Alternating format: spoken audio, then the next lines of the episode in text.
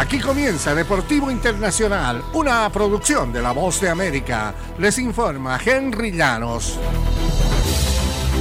En el baloncesto de la NBA, LeBron James registró 26 puntos, 7 rebotes y 7 asistencias, colocándose a 63 unidades de convertirse en el máximo anotador de la historia de la NBA y los Lakers de Los Ángeles remontaron para superar 112-111 a los Pacers el jueves. El Astro pareció contento con hacer el trabajo sucio pese a que los Lakers estuvieron abajo durante los primeros tres periodos, a veces por dos dígitos. Simplemente entendí que mi juego era más necesario en el interior, dijo James.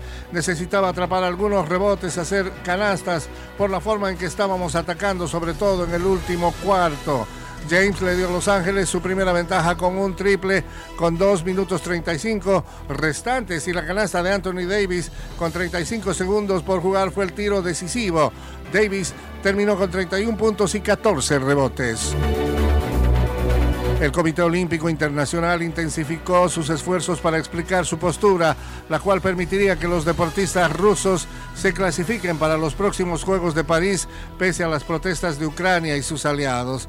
La decisión tomada la semana anterior por el COI para tratar una ruta hacia la participación de deportistas de Rusia y Bielorrusia en París, siempre y cuando no hayan apoyado la guerra, ha provocado objeciones enfáticas en Ucrania que desea la continuación de un veto contra estos países en buena parte en los deportes internacionales.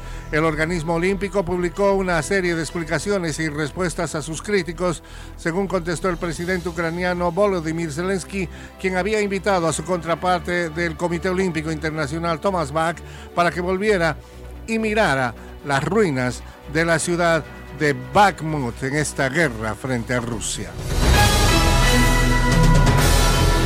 En el fútbol internacional, Vinicius Junior tuvo algo más que celebrar aparte de su gol en el partido del jueves, una victoria del Real Madrid por 2-0 sobre el Valencia. El brasileño se salvó de una lesión grave tras una dura patada de su compatriota Gabriel Paulista en el segundo tiempo que lo encendió en un altercado y le valió la roja directa al zaguero del equipo Che. Vinicius había eludido al rival a los 72 minutos cuando se llevó el golpe que lo lanzó al césped. De inmediato el seleccionado brasileño se levantó para encarar a su rival empujándolo por detrás mientras otros jugadores se sumaban a la confrontación. Hay que proteger un poco a Vini, que es un chico muy explosivo en el campo, un chico que obviamente hace muchos regates y un defensa que no le gusta, pero esa es su técnica y su manera de jugar, dijeron. Y hasta aquí Deportivo Internacional, una producción de La Voz de América.